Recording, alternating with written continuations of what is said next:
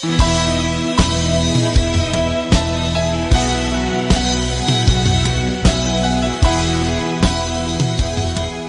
nueva cuenta, buenos días a las personas que se están conectando y las que habrán de llegar también en esta mañana. Bueno, desde un principio, Dios ha deseado lo mejor para nosotros. Dios quería que el hombre viviera en un paraíso y así lo dispuso en un comienzo, ¿cierto? Así es. Eh, recordemos lo dicho en Génesis 1.26. Entonces dijo Dios, hagamos al hombre a nuestra imagen, conforme a nuestra semejanza y señoré en los peces del mar, en las aves de los cielos, en las bestias, en toda la tierra y en todo animal que se arrastra sobre la tierra. Lamentablemente, la desobediencia y el pecado del hombre hizo que esa hermosa comunión se rompiera. Y como resultado fueron expulsados, como se menciona precisamente en Génesis 3:24, por favor. Echó pues fuera al hombre y puso al oriente del huerto de Edén querubines y una espada encendida que se revolvía por todos lados para guardar el camino del árbol de la vida. Ok, entonces en ese instante todo parecía indicar que el hombre estaría destinado a morir separado de la gloria de Dios. Sin embargo, a pesar de su pecado, Dios estaba interesado y dispuesto a reconciliar al hombre con él aquí mismo, en la tierra.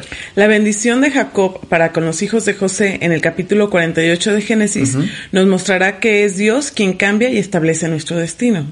¿Y cómo es que Dios cambia nuestro destino? Bueno, vamos a verlo porque hay varias formas y vamos a enumerarlas esta mañana en la que Dios ciertamente cambia nuestro destino.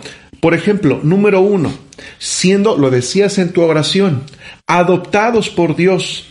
En este caso, Efraín y Manasés debían ser adoptados por Jacob para ser herederos dignos en lugar de José.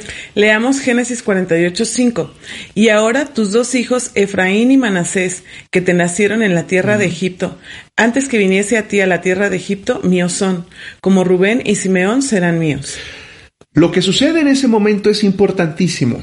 Jacob adoptó a Efraín y Manasés como hijos suyos. Los compara con Rubén y con Simeón, que son los hijos que nacieron primero. Pero ¿por qué hace esto?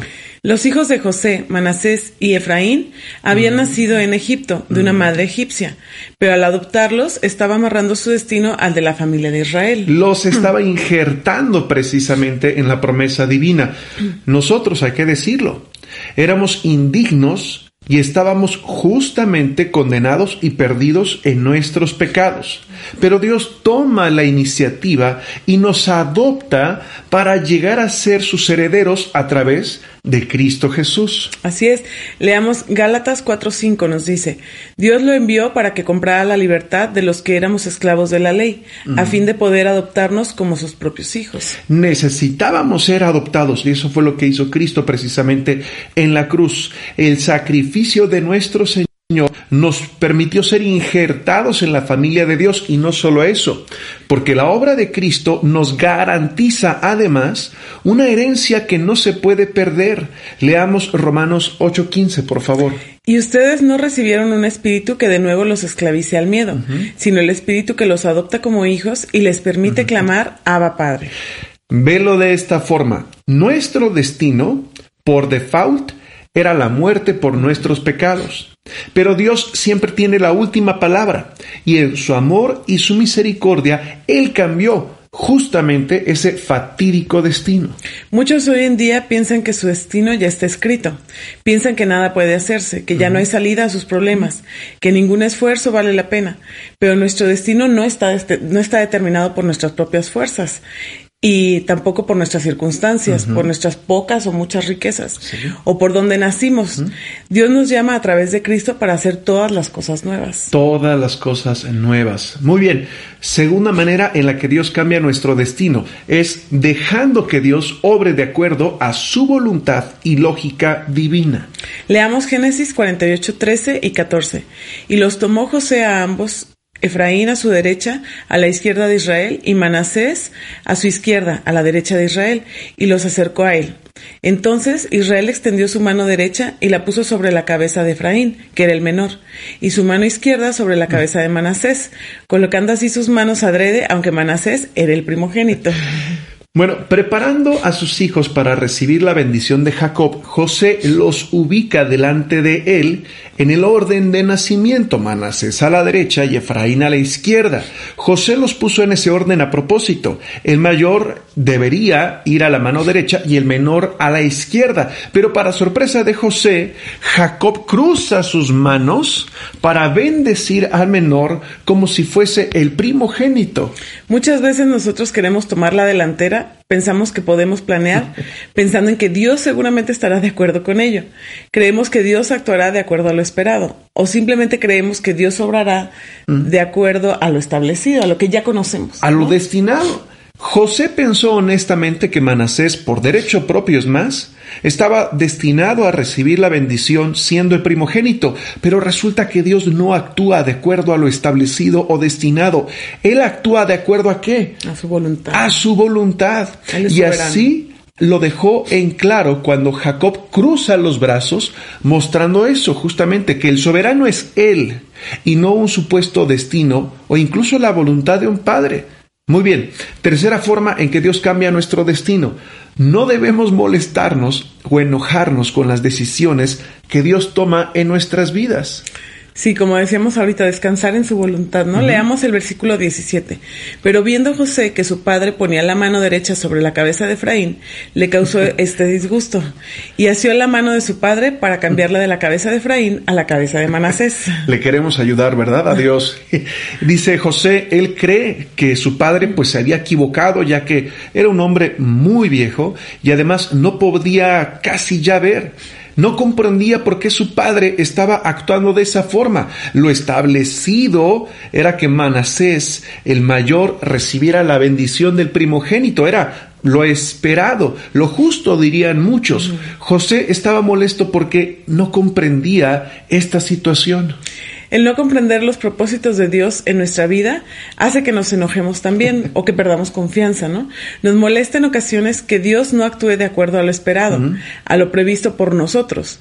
Nos irrita que Dios actúe distinto a lo que nosotros creemos justo, lógico o de sentido común. Nos ha pasado a todos, así que vayamos en oración a Dios para que nos permita someternos más bien. Así es. Someternos cuando Él actúe, pues de una manera que en ocasiones parece oponerse o ir en diferente dirección a nuestros deseos, a nuestros anhelos, incluso a nuestras necesidades, porque de lo contrario nos puede ocurrir lo que le pasa a José a continuación en el número 4. Por favor, no corrijamos a Dios. Eh, leamos el versículo 18, dice, y dijo José a su padre, no así, Padre mío, porque este es el primogénito. Pon tu mano derecha sobre su cabeza. no estás viendo bien, ¿no? Muchas, muchas veces nosotros nos creemos con el derecho de decirle a Dios cómo hacer las cosas. Le decimos cosas como, tú no me puedes hacer mm. esto. Si me amaras, no dejarías que estas cosas me pasen. ¿Hasta cuándo dejarás que mis enemigos se salgan con la suya? Haz algo. ¿Por qué no me escuchas? ¿Acaso no te he sido fiel durante tanto tiempo? No podemos definitivamente corregir a Dios. Él cambiará nuestro destino cuando dejamos de corregir su voluntad. Los que debemos de cambiar somos nosotros, no Él. Él siempre sabe lo que está haciendo en nosotros, ¿no? es exactamente lo que vamos a ver a continuación en el número 5, porque debemos entender que Dios lo sabe absolutamente todo. Y no solamente lo sabe, lo controla. Así es. Leamos el versículo 19. Dice, Mas su padre no quiso y dijo, Lo sé, hijo mío, lo sé. También él vendrá a ser un pueblo y será también engrandecido. Pero su hermano menor será más grande que él y su descendencia formará multitud de naciones. Entonces, ¿Dios estaba equivocando? no. no. ¿Jacob se estaba equivocando? No, Jacob sabía exactamente dónde estaba cada uno de sus nietos en ese momento. Y él tenía pleno control de esa situación. Sí, a los que hizo hijos, a los hijos de José. Y él tenía pleno control de lo que estaba haciendo. No estaba despistado. De la misma forma, Dios sabe perfectamente la situación que estamos viviendo el día de hoy y de la misma forma Dios tiene control de esa situación. Así es, las cosas malas que nos suceden no es porque Dios no sepa lo que está pasando o porque algo de plano se le escapó de las manos, ni siquiera a veces es algo malo, ¿no? Así lo vemos de momento, pero no es algo malo necesariamente. Pero ciertamente Dios permite ciertas cosas en nuestra vida no porque se haya equivocado o algo lo tomó por sorpresa, sino con el fin de acercarnos más a Él, de hacernos crecer, desarrollar y madurar nuestra fe. Y además no solo permite ciertas situaciones en nuestra vida, sino que está en absoluto control de esas mismas. Así es, debemos entender que Dios lo sabe todo y que todo está bajo su soberanía y siempre busca lo mejor para sus Claro, y número seis, para terminar, debemos entender que Dios ve mucho más allá de lo que nosotros podemos siquiera imaginarnos. Al adoptar a los dos hijos de José e incluirlos en las tribus de Israel, Jacob afirmó la primogenitura de José y su doble herencia. Jacob quería asegurarse que José y su descendencia no se quedaran en Egipto, es decir, en el mundo, sino que eventualmente regresaran a la tierra prometida en donde estaba su destino divino. Leamos Génesis 48, 21 y 22. Y dijo Israel a José, He aquí yo muero, pero Dios estará con vosotros, y os hará volver a la tierra de vuestros padres. Y yo te he dado a ti una parte más que a tus hermanos, la cual tomé yo de mano del amorreo con mi espada y con mi arco. Jacob habló estas palabras en un sentido profético, porque él aún no había conquistado esa tierra con la espada y el arco, pero él vio proféticamente que sus descendientes lo harían. Muchos vivimos continuamente estresados y angustiados por el mañana, por los hijos, por la economía, por el trabajo, los afanes diarios. ¿Sí? Pero así como Jacob, nosotros podemos ver la victoria que tenemos por delante gracias a Cristo. El problema es que insistimos en colocar nuestra vida en las cosas de abajo y no en las de arriba. Sí, colocamos nuestra vista en las cosas de abajo y dice Pablo, no, colócalas arriba, en las, cosas, celestiales. Esta vida no es nuestro destino final. Nuestro destino ha sido cambiado y garantizado por la obra de Cristo. Esas fueron sus palabras en Juan 14. No se turbe su corazón. Crean en Dios. Crean también en mí. En la casa de mi padre hay muchas moradas. Si no fuera así, se los hubiera dicho, porque voy a preparar un lugar para ustedes. Y si me voy y les preparo un lugar, vendré otra vez y los tomaré a donde yo voy, para que donde yo esté, allí estén ustedes también, y conocen el camino a donde voy. No importa que el mundo, la sociedad, los medios nos quieran o nos hayan encasillado en un destino de fracaso, porque ni siquiera puede el pecado apartarnos de Cristo, porque Él vino a salvar lo que se había perdido. Cristo puede cambiar toda la realidad y darnos un nuevo destino.